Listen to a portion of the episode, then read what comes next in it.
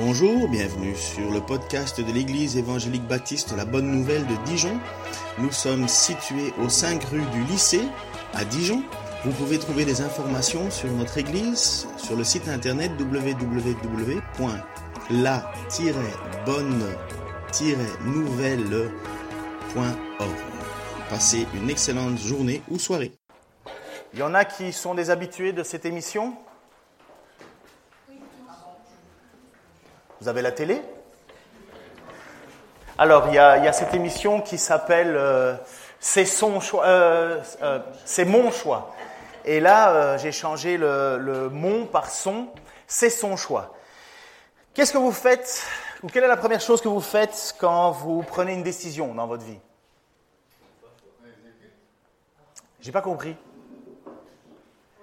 On l'exécute? Tu exécutes qui? ouais, parce que si tu, dois, si tu dois régler des problèmes avec des gens, euh, on l'exécute. Euh, c'est radical. Non, mais la première chose qu'on fait, on réfléchit. Oui, c'est bien. Jésus, il prie. Avant de prendre une décision, il prie. Il prend peut-être la décision lui-même de prier, mais il prie. Et dans l'étude qu'on a toujours de l'évangile de Marc, on est au chapitre 3, on est dans les versets 13 à 19, il y a cette fois-ci Jésus qui va se mettre à l'écart. Mais pour introduire Marc chapitre 3, on est obligé d'aller dans Luc. Parce que justement, les passages qu'on étudie, surtout dans Marc, on appelle ça, et je vous le rappelle, je pense que vous l'ai déjà dit, c'est ce qu'on appelle des évangiles synoptiques. Ça veut dire que ce sont des évangiles qui regardent au même endroit. Ils regardent les mêmes événements, mais d'un point de vue différent. Et on a des détails en plus euh, si on va dans Marc, euh, dans Luc ou dans Matthieu, et inversement. Et donc, on, on a tout l'aspect de l'histoire. Souvent, quand Marc écrit, d'ailleurs, ce n'est pas, étonnant que c'est l'évangile le plus court, Marc, il est très concis. Et comme je vous ai dit, Marc, c'est certainement ce fameux Jean-Marc qui a un certain moment euh, une grande discussion entre Paul et Barnabas au sujet de Jean-Marc. Est-ce qu'on le prend avec, est-ce qu'on ne le prend pas? Barnabas part avec Jean-Marc. On pense que Jean-Marc est ce fameux évangéliste qui a écrit l'évangile de Marc, mais en réalité serait le récit de la vie de Jésus par Pierre. Ce serait Pierre qui aurait dicté tout cet évangile. Et Marc aurait donc noté tout cela et, nous l'aurait transmis. Mais on voit que apparemment le caractère de Pierre, c'est d'être assez concis. Il va, il va directement au but. Et dans l'évangile de Luc, chapitre 6, verset 12, voici ce qu'il dit. Vers cette même époque, Jésus se retira sur une colline pour prier. Jésus se retira sur une colline pour prier et voilà la première chose que Jésus fait. Marc ne le, précise pas dans son passage. Au chapitre 13, Marc va plus, directement. Mais on voit que Jésus va se mettre à l'écart pour prier parce qu'il va faire un choix. Il va faire un choix, il va, il, va, il va sceller quelque part le sort de l'humanité à ce moment-là. Le sort de l'humanité va se décider à partir du choix qu'il va faire. Premièrement, bien sûr, parce que Jésus est venu accomplir la volonté de Dieu en mourant sur la croix et en ressuscitant, en prouvant qu'il était véritablement fils de Dieu, avec puissance, mais il va choisir douze hommes. Il y a beaucoup de personnes qui gravitent autour de Jésus. Il y a des foules et des foules, vous le savez, tellement de gens que Jésus est obligé de prendre une barque, c'est ce qu'on a vu le week-end passé, Jésus est obligé de prendre une barque pour se mettre à l'écart parce que la foule en entier veut toucher Jésus. Et dans cette foule, dans cet ensemble de gens qui sont là, Jésus va en choisir douze. Donc on prend Marc chapitre 3, versets 13 à 15, voici ce qu'il dit. Plus tard, il monta sur une colline, vous voyez la différence entre Luc et Marc, où Luc précise qu'il est allé pour prier, et il monta sur une colline avoisinante et il appela ceux qu'il voulait, et ils vinrent à lui. Il désigna ainsi douze hommes qu'il nomma apôtres et qui devaient être constamment avec lui. Il les envoya annoncer l'évangile avec le pouvoir de chasser les démons. Eh bien, t'aimes pas ce que je dis? Qu'est-ce qui se passe? Oh Salut, hein? C'est mon ami. Jésus va se mettre à l'écart. D'abord, il va se mettre à prier parce que le choix qu'il va faire n'est pas n'importe quel choix. Douze hommes, douze hommes qui vont parcourir après ça le monde entier. Jésus, il n'a tourné qu'autour de la Galilée, autour de Jérusalem, il n'a pas été loin, Jésus. Il faut reconnaître que Jésus s'était très concentré son ministère. Même s'il en a fait des kilomètres, il revenait souvent à Capernaum, qui était, entre guillemets, son quartier général. Et c'est pas un ministère qu'il a eu où il allait aller loin. C'est d'ailleurs une des raisons pour laquelle Jésus a dit Vous ferez de plus grandes choses que moi. Ce n'est pas qu'on va faire des plus grands miracles que Jésus, c'est que nous allons faire, nous allons, ces hommes-là, et, par la suite l'Église, va accomplir une plus grande œuvre, dans le sens, une distance, une, une immensité. Donc Jésus va se mettre à l'écart pour prier parce que douze hommes vont être choisis. Jésus avait déjà appelé des disciples à le suivre. Dans l'évangile de Marc, on a déjà vu qu'il avait appelé, euh, euh, euh, pardon, il avait déjà appelé Lévi, Matthieu. Vous vous souvenez, ce, collecteur d'impôts? Il est, passé, il a dit suis-moi, donc qui est devenu Matthieu, l'évangile de Matthieu d'ailleurs. Il avait déjà appelé aussi dans l'évangile de Marc Pierre et André, qui étaient des pêcheurs, donc ils étaient à la ligne. Et là, il, il, leur a dit venez, je ferai de vous des pêcheurs d'hommes. Il a aussi appelé Jacques, fils de Zébédée, et Jean, euh, Jean qui va écrire euh, l'évangile de Jean. Donc il les a déjà appelés à le suivre, mais il ne les a pas encore appelés apôtres. À ce moment-là, ils sont encore des mathétès. Ça fait bien de parler un peu grec. Mathétès qui veut dire disciple. Il y a aussi eu, si vous prenez l'évangile de Jean, il y a aussi eu l'appel de Philippe, et de Nathanaël. Philippe qui, va voir, qui, dit, voilà, nous avons trouvé le Messie, celui dont parlent les Écritures et Moïse, et il va trouver Nathanaël, et il va dire à Nathanaël, à Nathanaël, écoute, nous avons trouvé, donc, euh, nous avons trouvé le Messie, et c'est là Nathanaël qui va poser, que peut-il venir de bon de Nazareth? Et Jésus va faire une remarque étonnante au sujet de Nathanaël, il va dire, voilà un juif en quel il n'y a pas de fraude, et il y a honnêteté. Bah, vous connaissez tout ce passage, ou en tout cas, ça sera l'occasion pour vous de replonger dans les Écritures. Donc, pour le moment, Jésus a un ensemble de disciples, des mathétès. Sauf qu'il va en choisir douze, qu'il va appeler apostolos, des, pardon, des apôtres. Disciples, c'est général, apôtres, c'est particulier. Et voici ce que dit Luc chapitre 6, 13. À l'aube, il appela ses disciples auprès de lui et choisit douze d'entre eux qu'il nomma apôtres. Vous voyez, l'ensemble des disciples sont là et il en choisit douze. Marc, chapitre 3, 16 à 19, voici ce qu'il dit à la suite de l'écriture. C'est Marc 3, 16, 19, je vais vous le lire, je pense que je l'ai peut-être oublié dans les, dans les, dans les, les PowerPoints. Voici les noms des douze. Ah, il n'y a pas les noms Magnifique. Interrogation surprise. Quels sont le nom des douze disciples? Apôtres. Ok, au moins Jacques Jean, j'ai déjà cité. Euh, Jacques Jean, fils de qui? Ouais, exactement. Qu'on a appelé après, bon, va, je vais pousser le. On les a appelés les fils du. Fils, fils du tonnerre, en grec Boanerges. Bon, ben, bravo, hein, niveau euh, pas mal. Premier rang, là, on dit souvent que les premiers de classe se mettent devant. Euh. on va un peu poser des questions à l'arrière. Hein. Bernadette, le nom de au moins un, un apôtre? Philippe, exactement, bravo. On a encore d'autres, on en a déjà trois là. Pierre, Simon, ouais, Simon qu'on appelle Pierre, oui. André, ben oui, tu as encore tant qu'à faire. André, oui. Judas, oui, mais il y en a deux des Judas. Il y a Judas Iscariote, le pas bon. Et puis alors, il y a le Judas, qu'on appelait aussi TBD, quelque chose comme ça. Qui d'autre? Euh, Simon l'a déjà sauté en avant. Tu as perdu un point. Alphée, Exactement. Allez, allez. Tom. Qui?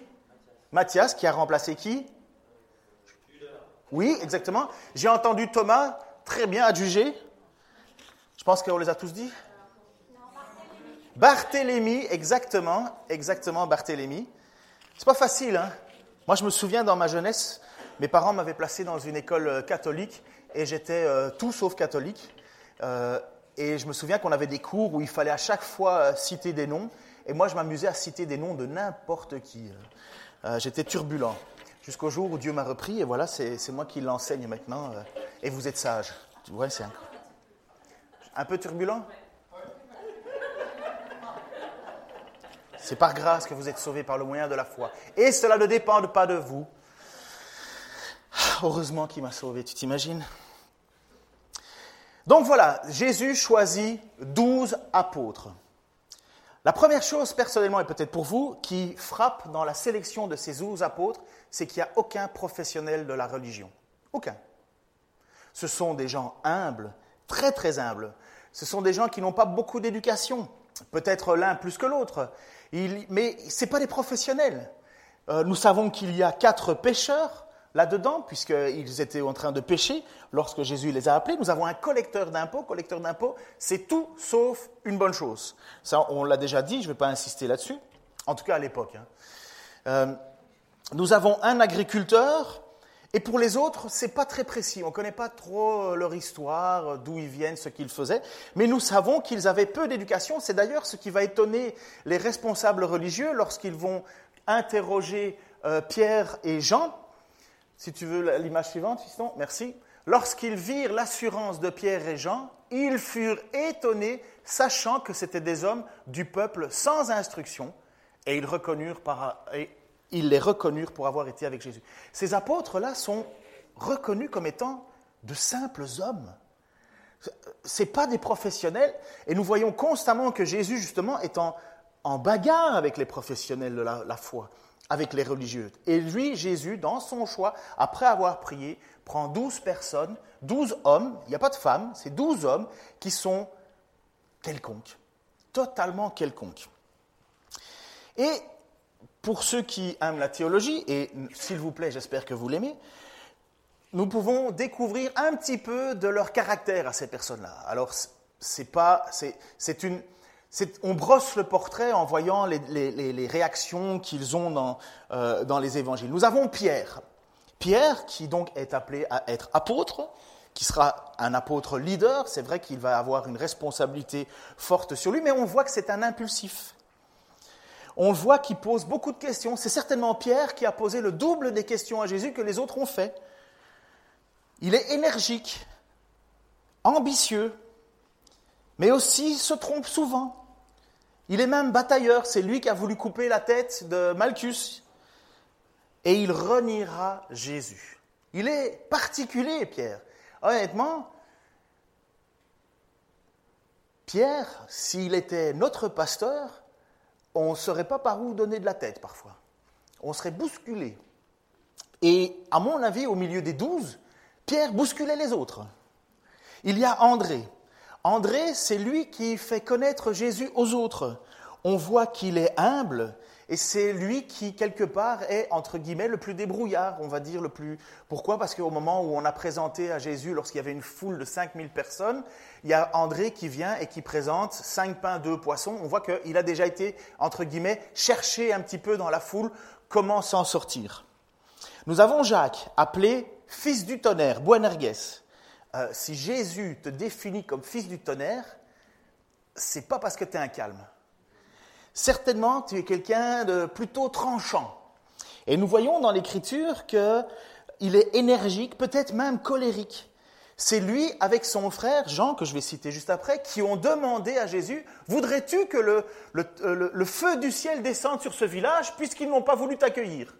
C'est assez énergique comme solution. Hein c'est pas est-ce que tu voudrais envoyer un prophète pour qu'il leur parle, non, c'est est-ce que tu veux faire descendre la foudre et les zigouiller une fois pour toutes? Donc vous comprenez, fils du tonnerre, Boanerges, quand Jésus les définit comme ça, on voit un caractère assez euh, impulsif, colérique. Jean, l'apôtre Jean, qui va écrire l'évangile de Jean, et qui pourtant est connu comme étant l'évangéliste de l'amour. C'est lui qui cite le plus souvent euh, la notion d'amour. Jean, lui aussi, est appelé fils du tonnerre. C'est le frère de Jacques. Il semble être passionné, mais quand même agressif. Lui aussi demande pour faire descendre la foudre sur ce village. C'est lui qui est le plus efféminé de la bande, le plus sensible, le plus, le plus tactile. Il a besoin de toucher. C'est lui qui met sa tête sur le côté de Jésus. Vous voyez à la fois ce, caractère passionné et en même temps ce caractère qui, qui, qui a besoin de toucher. J'ai un ami, il est comme ça, euh, c'est un musicien, il me fatigue, hein. perso, il me fatigue c'est pas vous, pardon. il n'est pas ici, il est belge. Il a quand même une qualité. Et, euh, donc, lui, il doit, quand il te parle, il te touche. Et moi, lâche-moi là, s'il te plaît. Mais il est comme ça. Et quand on parle avec lui et qu'on arrive sur des sujets épineux, malgré qu'il aime la musique, Chopin, Mozart et compagnie, il s'énerve. Il s'énerve, mais il, il explose. Mais calme-toi là, oh, relax. Respire par le nez. Mais, pour, mais justement, ça, et, en même temps, c'est lui qui me parle sans arrêt d'amour. Eh, il faut faire par amour, il faut faire ci par amour. Et quand je, je regarde le gars, je, je, je vois, ce, je vois Jean, l'apôtre Jean, qui est à la fois un gars hyper énergique, qui te parle d'amour sans arrêt, qui veut te toucher. bref, c'est Jean. Il y a Philippe. Philippe, il doit être celui qui attend avec le plus de hâte la venue du Messie. Mais il semble un peu pessimiste il semble un peu pessimiste. Nathanaël, il semble être le droit, celui que Jésus a dit, donc justement, euh, lorsque tu étais sous le, sous le figuier, non pas figuier, sur le... Oui, c'était le figuier. Lorsque tu étais sur le figuier, je t'ai vu, et là, euh, Nathanaël déclare directement, tu es le Fils de Dieu, il découvre, et Jésus lui dit, tu, tu crois parce que je t'ai dit cela, tu verras, il y aura encore de plus grandes choses qui vont être faites. Mais Jésus déclare de cet homme qu'il est honnête, et sans fraude. Un cœur pur, dirait Jésus. J'aimerais bien qu'on dise ça de moi. Mais on voit qu'il est à l'extérieur. Nathanaël prie. C'est au moment où il prend un temps de prière devant Dieu que Jésus finalement va lui révéler cette prière quelque part qu'il a eue. On a Matthieu, collecteur d'impôts, mauvaise fréquentation, et tous ses copains font de mauvaises fréquentations, et en même temps, c'est celui qui a envie d'inviter, c'est le, le festif de la bande, puisque à peine a-t-il connu Jésus qu'il invite tous ses amis pécheurs, et c'est là où Jésus va être au milieu de eux, et que les responsables religieux vont dire, mais ne sait-il pas que tous ces gens sont pécheurs? Et Jésus va leur déclarer, je ne suis pas venu pour les gens en bonne santé, mais pour les gens malades. Sous-entendu, devant les yeux de Jésus, qui est vraiment en bonne santé? Je ne parle pas tant de santé physique, on parle de santé spirituelle. Nous avons Jacques, eh bien on ne sait rien sur lui, on ne sait rien. On a Simon, appelé le zélote, certainement un homme qui veut voir le renversement des Romains. Il veut voir la victoire du Messie. Parce que Zélote, c'était un parti qui était excessivement zélé, qui est, né sous, la domination des Maccabées. C'était des, bagarreurs. Ils voulaient, un renversement politique. On va dire que c'est notre France insoumise à nous. OK? Veulent, ils veulent tout changer. Et puis vous avez Judas, le premier qu'on appelle Thaddée ou Lébé. Lébé, ça veut dire celui qui pend au sein. Et certainement, c'est le fils à maman de la bande. C'est le gars qui, c'est le plus jeune, c'est, euh, c'est, c'est celui qui a le cœur tendre, c'est le, c'est le dernier de la famille, quoi. Vous connaissez le dernier de la famille euh, lorsque vous avez celui à qui on a tout permis, euh, qui profite certainement, qui dit si tu, si tu fais ça, je le dirai à maman, et ainsi de suite, et ainsi de suite. Et son surnom, l'ébé, ça veut bien dire celui qui pend au sein. Donc c'est une, manière de dire que c'était le, dernier. Vous connaissez, je ne vais pas insister sur les avantages et les inconvénients du dernier. Lorsqu'on étudie et qu'on cherche à brosser le caractère de ces hommes, finalement, on voit qu'ils ne pas des héros. Ce pas des héros. Ce pas des modèles de sainteté, d'ailleurs, non plus. Ce sont des hommes appelés par Jésus lui-même pour une mission qui va les dépasser et ils vont recevoir des capacités que les autres n'ont jamais reçues. Ils vont recevoir des capacités spéciales, particulières. Ces apôtres ont le pouvoir de ressusciter les morts. Vous l'avez, vous? Non. Ils ont le pouvoir de guérir toute infirmité parce que Jésus leur a donné ce pouvoir-là. Ils ont le pouvoir de guérir toute maladie. Ils ont reçu le pouvoir de chasser les démons. Ils ont reçu le pouvoir et le, devoir de transmettre la bonne nouvelle et de parler de la venue du royaume des cieux. Au début de l'évangile, nous voyons même que Jésus leur demande d'aller dans le peuple, d'aller vers le peuple, mais seulement le peuple juif et pas les non-juifs. Ils ont donc Jésus choisit ces douze hommes dans un but particulier, une mission particulière, avec des aptitudes particulières. Jésus est venu appeler ces, hommes qui ne méritaient pas d'être appelés. Aujourd'hui, on fait des cathédrales à Saint-Cy, Saint-Ça et compagnie. Honnêtement, on devrait arrêter parce que eux-mêmes diraient Mais wow, je ne mérite pas tout ça. Je suis pareil à vous. Ne sommes-nous pas des hommes comme vous? Va dire un certain moment Pierre et Jean euh, et, et Paul. Ne sommes-nous pas des hommes comme vous? Ils reconnaissent qu'ils ne méritent pas tout ce qu'ils reçoivent. Et pourtant, ils vont recevoir une mission incroyablement importante. Une mission qui dépasse l'entendement et surtout qui prendra naissance à la Pentecôte, lorsque le Saint-Esprit viendra ouvrir quelque part les portes de l'Église. L'Église commence officiellement à la Pentecôte. Alors, il y en a qui disent non, ça a commencé à la Genèse et ainsi de suite, mais pratiquement, théoriquement, ça commence à la Pentecôte. C'est à ce moment-là que les apôtres reçoivent cette mission, enseignent, commencent à annoncer à gauche, à droite, et que l'Église prend naissance. Alors, une question qu'on peut se poser. Ça va, vous êtes encore avec moi Vous êtes aussi mou ce matin que. Que des? Non, non, non, non, non. Eh ben, il a fait moins chaud, là, c'est bon. Vous voulez une petite blague pour vous remonter? Non? Non? Ah, ma femme a peur. Elle dit Oula, qu'est-ce qu'il va encore dire C'est une petite fille, allez, on n'enregistrera pas ça, mais c'est juste pour vous faire sourire. C'est une petite fille qui va à l'école le lundi matin et elle a un grand, grand bandage autour de la tête. Et elle dit, la professeure dit, mais qu'est-ce que, que tu as, jeune fille? Qu'est-ce qui s'est passé? Elle dit, mais je me suis fait piquer par une abeille. Elle dit, mais, mais ça devait être une grosse, grosse, grosse abeille. C'était, c'est parce que tu as un gros, gros bandage. Elle dit, non, non, non, ça c'est parce que mon papa l'a tué. Mais il l'a tué avec quoi? Bah, Avec une pelle. Ça va? On reprend? Donc Jésus est venu chercher des hommes qui ne méritaient rien, strictement rien, comme vous et moi. Ces hommes étaient passionnés de Jésus ils, étaient attirés par Jésus. Nous voyons, nous voyons Philippe qui, lui, cherchait dans les Écritures lorsqu'il dit nous, avons trouvé le Messie, celui dont on parle, Nathanaël, qui a un cœur pur, mais, il ne sait pas trop s'il faut le suivre, oui ou non. Vous avez les deux disciples qui étaient des disciples de Jean-Baptiste, qui, qui quittent Jean-Baptiste pour suivre Jésus parce qu'ils reconnaissent en Jésus un homme extraordinaire, mais jusque-là, ce sont simplement des gens qui sont fascinés par Jésus et qui reconnaissent en lui une personne à suivre. Sauf que voilà, Jésus décide d'en choisir douze. Est-ce qu'il y a encore aujourd'hui des apôtres? Non. Non. Il n'y a plus d'apôtres au même niveau que les apôtres d'autrefois. Et je vais vous donner dix points que Gaëtan Brassard, celui qui est venu, le pasteur Gaëtan, vous vous souvenez, au mois de mai, il est venu nous, enseigner un samedi soir, dix points qu'il relève, et je suis totalement d'accord avec lui. Le mot apôtre avait à l'origine le sens large de envoyé. Apostolos, c'est un envoyé. C'est un. Euh, si maintenant on déciderait d'envoyer quelqu'un, euh, euh, je ne sais pas moi, à Madagascar pour parler au nom de l'Église, on aurait envoyé un apostolos, quelqu'un qui était envoyé. Ça, c'était le sens large. Un missionnaire, on aurait pu l'appeler apostolos. Sauf que le Nouveau Testament, pardon, l'emploie presque au nom des, pour les douze apôtres, exclusivement pour définir les apôtres les, apôtres que l'on connaît, les douze. 75 fois sur 80, où le mot apôtre est pris, concerne uniquement nos apôtres, ceux que Jésus a choisis.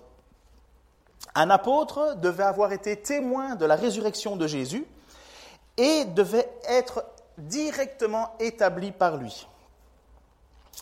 Au groupe sélect des douze apôtres, puisqu'ils ne sont que douze pour le moment, puisque Jésus en a choisi que douze, sont exceptionnellement ajoutés Matthias, qui va remplacer Judas, Paul et Barnabas, mais vous savez que le choix de Paul, il est clair, hein.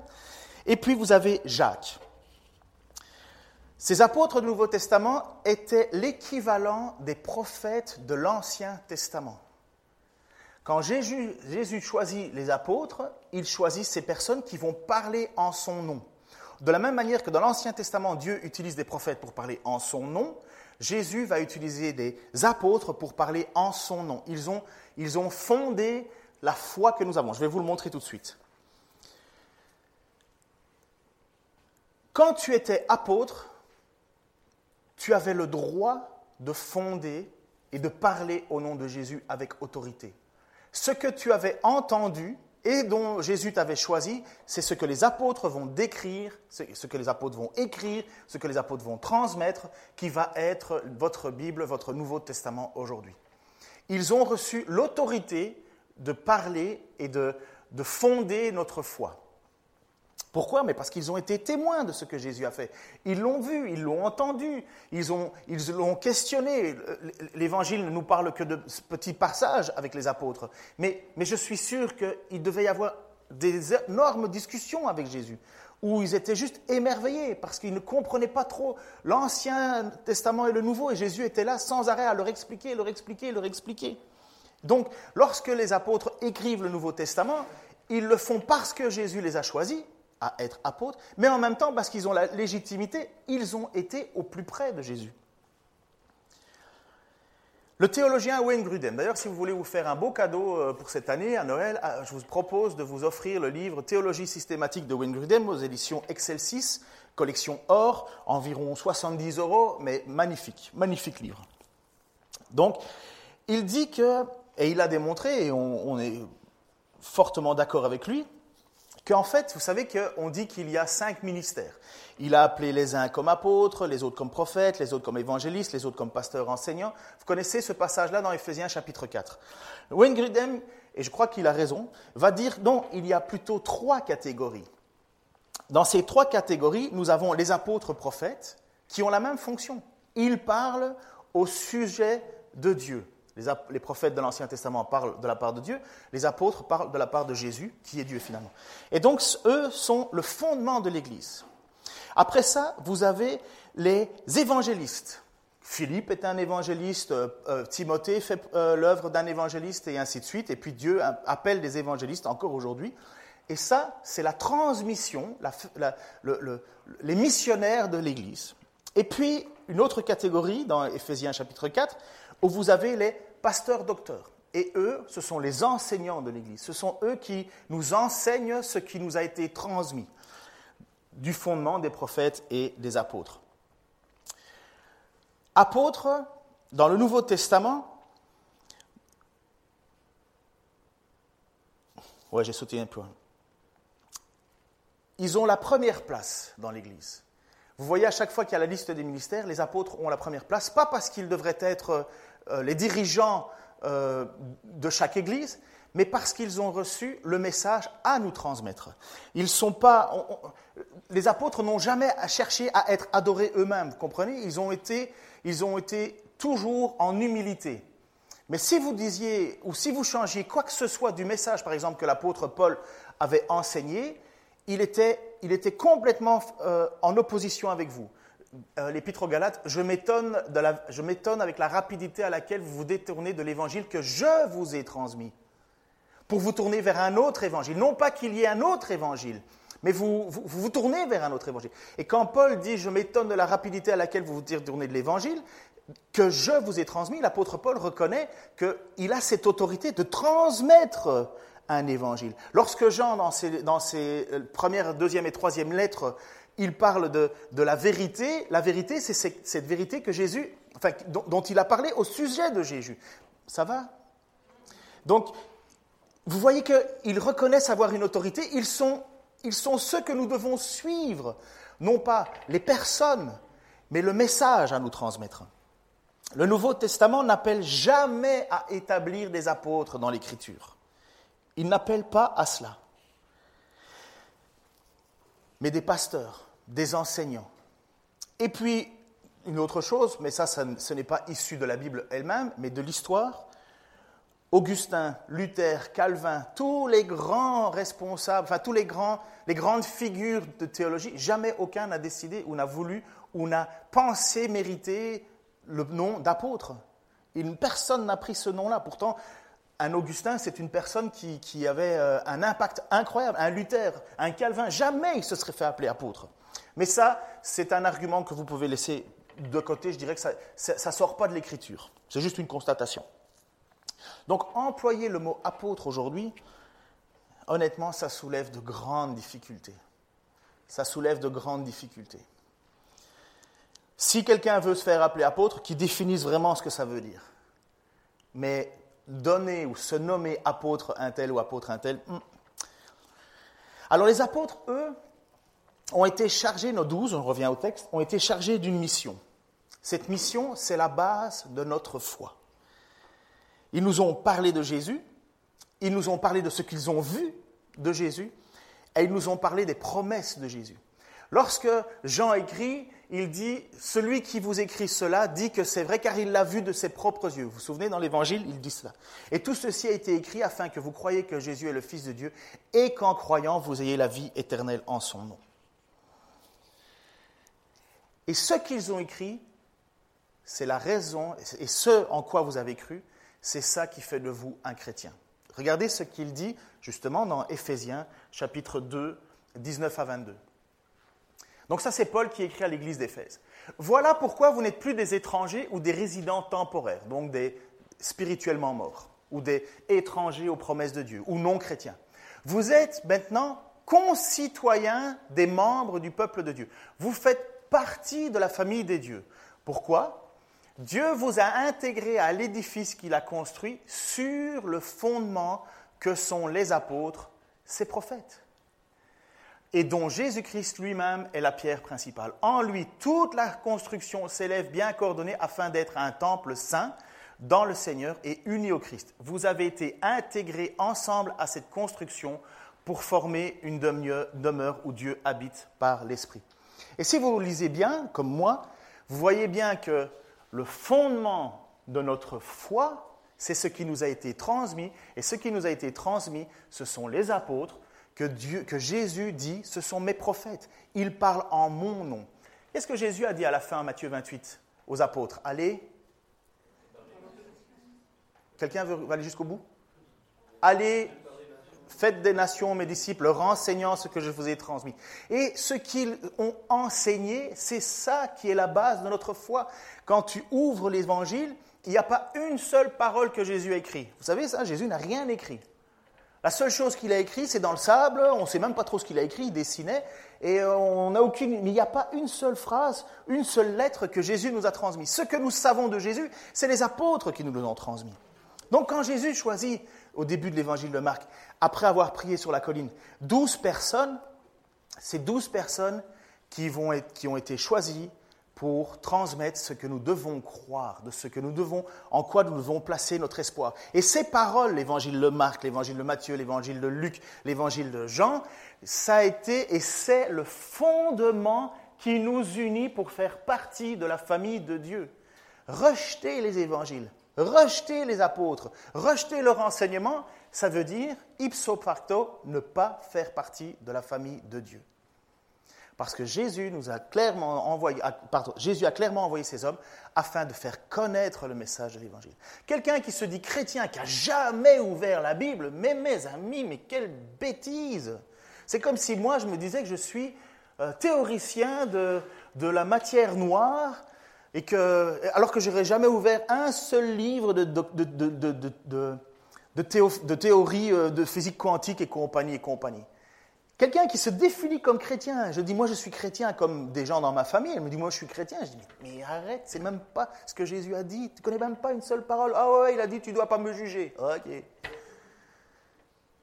Si on veut être chrétien et si on veut faire partie de cet ensemble, il faut l'ouvrir.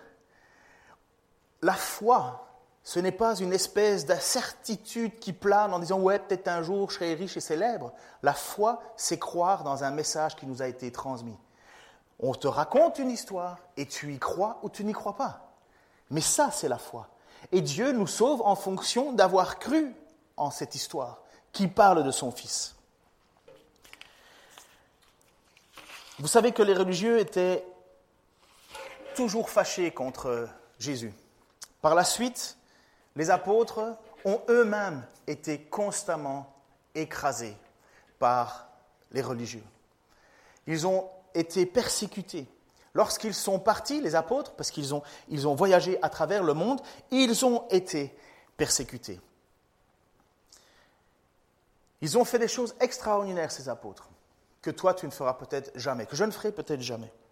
Si Dieu veut nous utiliser, qu'il nous utilise. Mais les apôtres n'ont rien demandé, ils ont reçu. Et ils ont été envoyés. tu seras peut-être jamais appelé. Bon, c'est sûr, tu seras jamais un apôtre. Mais tu es un disciple, un serviteur. Et Dieu peut faire de toi la même chose qu'il a fait avec ces hommes qui n'avaient absolument pas de qualification religieuse. Il les a appelés à être témoins et à les transmettre ce qu'ils avaient reçu pour aller le donner à d'autres. Jésus a transformé ces hommes qui étaient des hommes simples, avec des problèmes de caractère, des problèmes de vie, compagnie. Il les a transformés, il les a enseignés, il les a équipés et puis il les a envoyés. Et tu peux écouter tout cela. Tu peux écouter tout ce que Jésus va dire. Tu peux écouter l'Écriture. Et finalement garder ton cœur toujours aussi dur et ne jamais rien changer et finalement t'amener à une perte. Ce n'est pas d'avoir côtoyé Jésus qui était important, c'est d'avoir eu le cœur transformé et puis avoir été envoyé. Regardez Judas. Judas Iscariote. Il a passé autant de temps que les autres. Il a entendu la même chose que les autres. Il a vu les mêmes miracles que les autres. Mais son cœur était constamment endurci. Comme ça rentrait dans une oreille, ça sortait de l'autre. Son cœur n'a pas changé. Son cœur n'a pas changé. Pierre a renié Jésus, oui, mais il s'en est voulu et il a renié pour essayer de sauver sa vie. Judas, il a vendu Jésus, il a renié Jésus pour 30 pièces d'argent. Il est passé à côté de cette bénédiction parce qu'il voulait simplement avoir du bien temporel. 30 pièces d'argent, ces 30 pièces d'argent, après ça, ça lui a brûlé, il en était ah, mais il, l'a regretté, il est allé les jeter dans le temple. Et c'est, avec cet argent qu'on a acheté le champ du potier, et ainsi de suite. Je vous dis que ça, ça, c'est une prophétie que Jésus avait de toute façon, enfin que Dieu avait prévue. Mais il est possible d'avoir et de passer son temps à écouter Jésus, mais finalement être toujours aussi endurci. Et malheureusement, c'est le cas de Jésus. Et lorsqu'on est choisi comme apôtre, et ça c'est malheureusement encore une grande tristesse aujourd'hui, apôtre, lorsque tu as été choisi apôtre par Jésus, et certainement, et nous aussi, en tant que serviteurs, nous ne sommes pas appelés à la réussite, à, au succès, mais celui qui voulait vivre pieusement sera persécuté, non pas à cause de nous, mais à cause de Jésus-Christ. Et lorsque tu étais appelé apôtre, eh bien, tu en payais le prix. D'ailleurs, à l'église de Corinthe, et donc en même temps on va l'étudier quand on fera 2 Corinthiens, à l'église de Corinthe, à un certain moment, il y a des gens qui se prennent pour des super apôtres. Ils pensent qu'ils ont reçu de Dieu des super pouvoirs et ils sont les responsables de l'église de Corinthe. Et Paul va, qui les connaît puisqu'il a implanté cette église, Paul à un certain moment doit leur écrire à ces gens-là en disant oui mais vous, vous les super apôtres, vous régnez déjà, vous êtes déjà, vous êtes déjà comme si vous étiez au ciel au milieu de vos églises. Vous avez apparemment toutes les qualités que moi je n'ai pas. Et Paul va se vanter à un certain moment de son apostolat, donc du fait que Jésus l'a choisi. Et vous savez comment il se vante d'être apôtre? Regardez. Ils sont serviteurs du Christ, en parlant de ces faux apôtres. C'est une folie que je vais dire. Je le suis plus qu'eux. Paul dit, mais moi je suis plus apôtre que vous, car j'ai travaillé davantage, j'ai été plus souvent en prison. J'ai essuyé infiniment plus de coups. Plus souvent, j'ai vu la mort de près. Cinq fois, j'ai reçu des juifs quarante coups moins un. Trois fois, j'ai été fouetté. Une fois lapidé. J'ai vécu trois naufrages. J'ai passé un jour et une nuit dans la mer. Souvent en voyage. J'ai été en danger. Euh, au passage des fleuves, en danger dans les régions infestées de brigands, en danger à cause des juifs, mes compatriotes, en danger à cause des païens, en danger dans les villes, en danger dans les contrées désertes, en danger sur la mer, en danger à cause des, faux frères. J'ai connu bien des travaux et des peines, de nombreuses nuits blanches, la faim et la soif, de nombreux jeûnes, le froid et le manque d'habits. Et sans parler du reste, je porte mon fardeau quotidien, le souci de toutes les églises. En effet, qui est faible sans que je sois faible? Qui tombe sans que cela me brûle? Oui, s'il faut se vanter, c'est de ma faiblesse que je me vanterai. Le Dieu et Père du Seigneur Jésus-Christ qui est loué éternellement sait que je ne mens, mens pas. Voilà la vie d'un apôtre. Voilà la vie de celui que Dieu a choisi pour le servir et pour parler. D'ailleurs, quand Jésus va choisir Paul, il va dire euh, à Barnabas, non, j'oublie toujours son nom, hein, euh, qui doit descendre dans la rue droite et va dans la rue droite, je te... Ananias, merci beaucoup.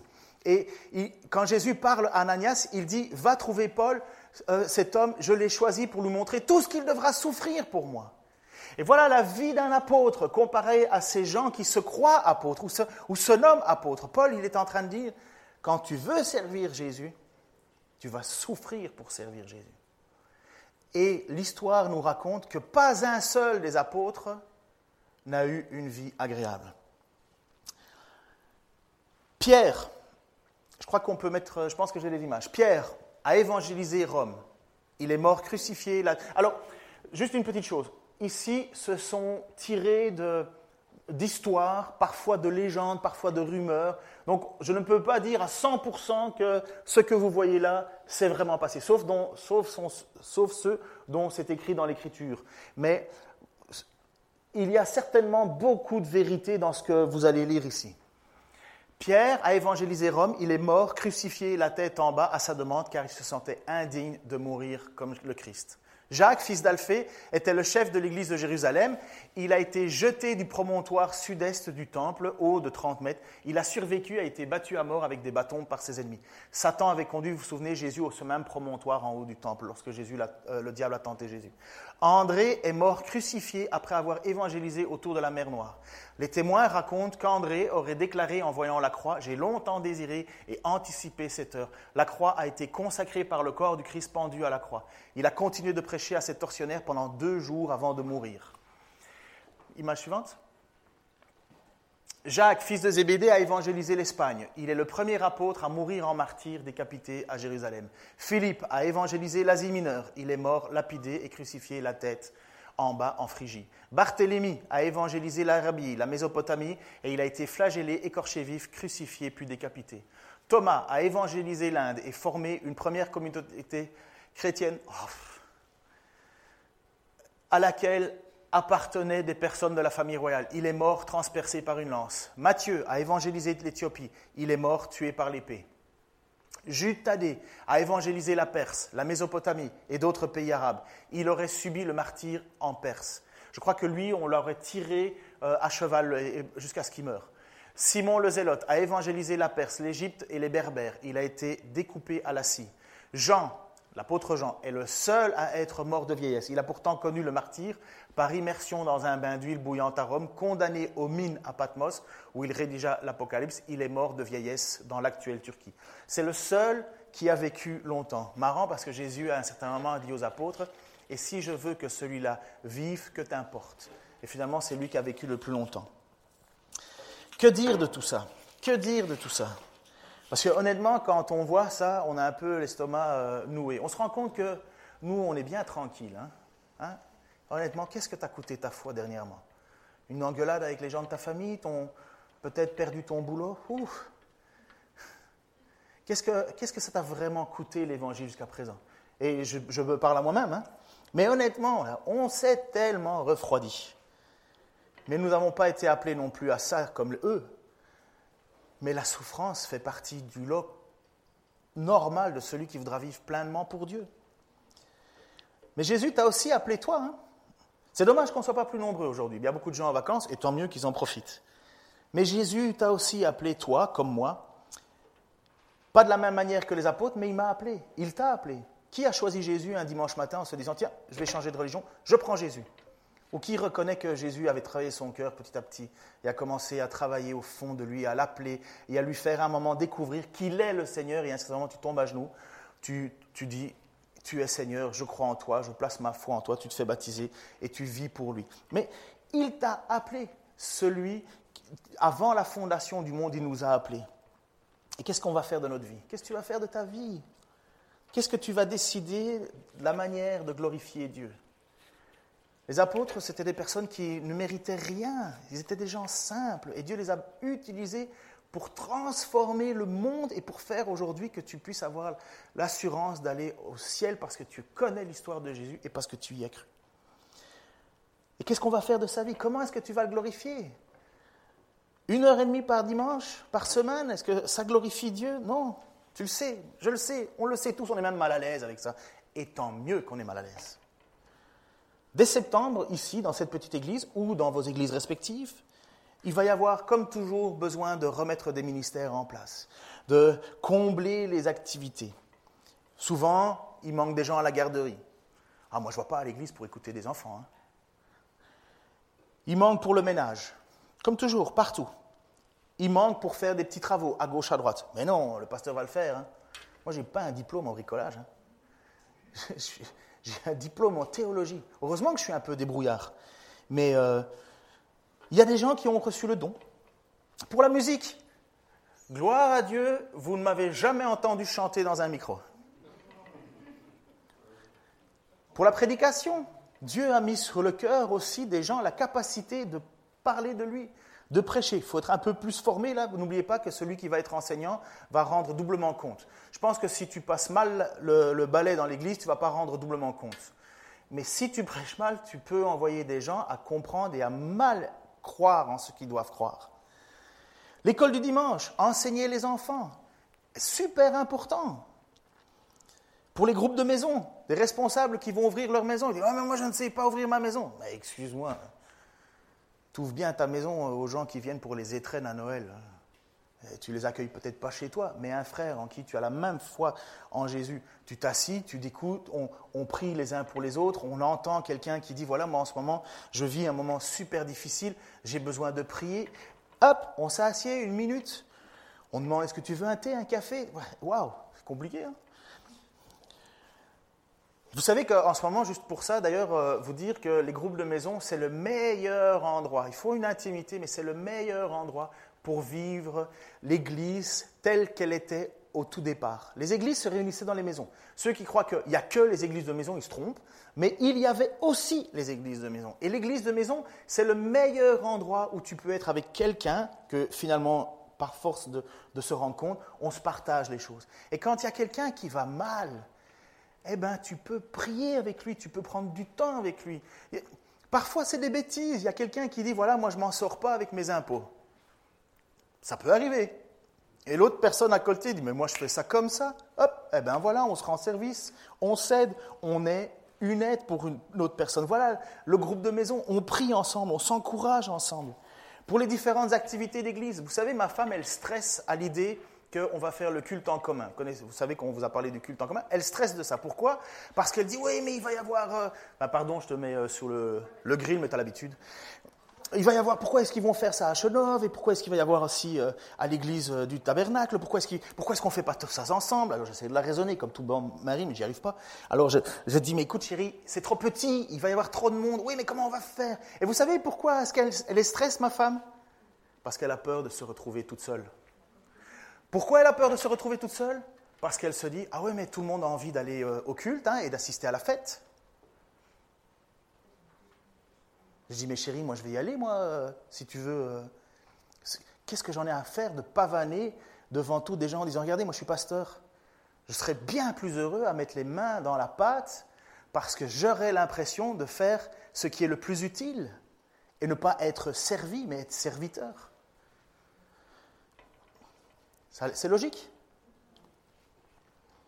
Il y a tant de choses dans lesquelles on peut s'investir dans l'Église, tant et tant et tant de choses. Est-ce que, tu peux, est-ce que tu veux devenir pasteur? Est-ce que tu veux que Dieu te forme pour être pasteur dans l'avenir? Quitte, prie, choisis, décide, mets-toi en avant, lance-toi, commence à lire des, livres de théologie, commence à, à, vouloir apprendre comment transmettre. Est-ce que tu veux te préparer pour partir en mission? Nous avons le couple dont j'ai prié là tout à l'heure, Judicaël et Anna, deux médecins, ils ont fait des études de médecine, mais leur cœur brûlait de partir dans un autre pays. Je coupe ça juste parce qu'on ne peut pas dire nos amis de Égleton, euh, euh, euh, la famille Hodge, ils ont, quitté une église à, Saint-Louis, donc en, en, Alsace, voilà, où honnêtement, en Alsace, c'est cool hein, quand tu es protestant.